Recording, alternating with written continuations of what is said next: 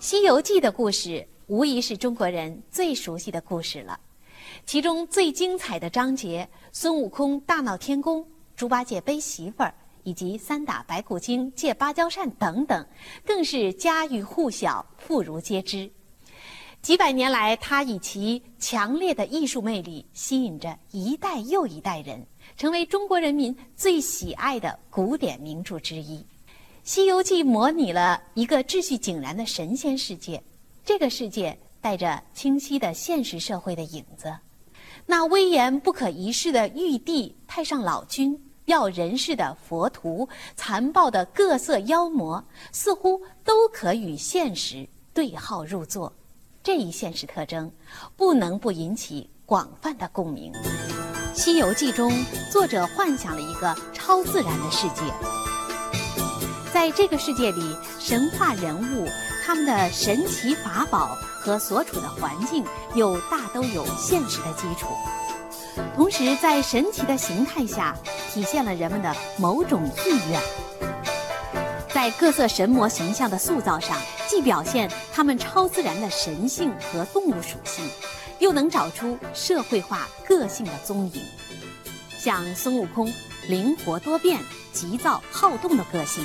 分明就是猴子的特点。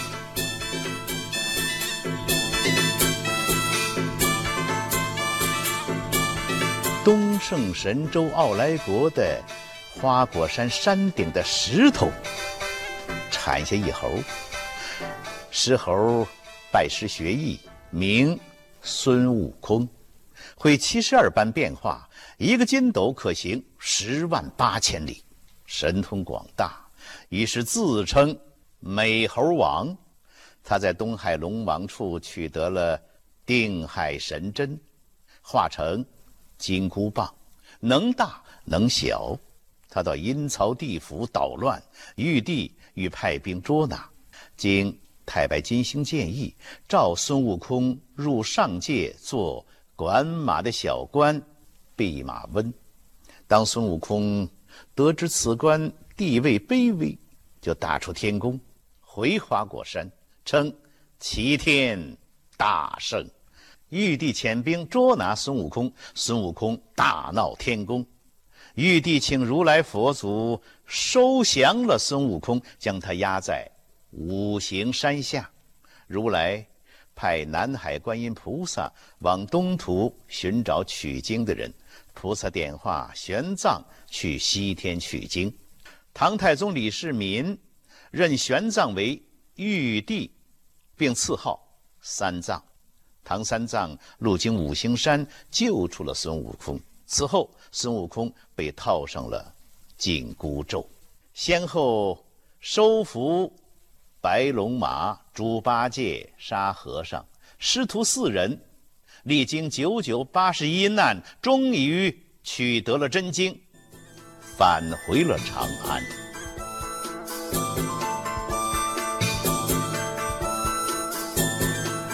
《西游记》把奇异的神话题材和真切鲜活的现实融铸在一起，融合了佛、道、儒三家的思想和内容，使作品既有引人心迷的浪漫主义奇思遐想，又有真实细密的情节。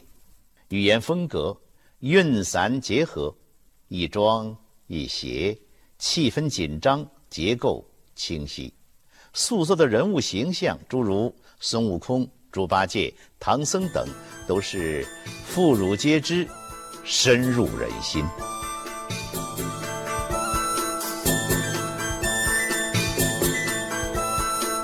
那大圣趁着机会滚下山崖，伏在那里又变。变一座土地庙，大张着口，四个庙门，牙齿变化门扇，舌头变作菩萨，眼睛变作窗棂，只有尾巴不好收拾，竖在后面，变作一根旗杆。真君赶到崖下，不见打倒的宝鸟，只有一段间小庙，急睁凤眼仔细看之，见旗杆。立在后面，笑道：“是这猢狲了，他今又在那里哄我。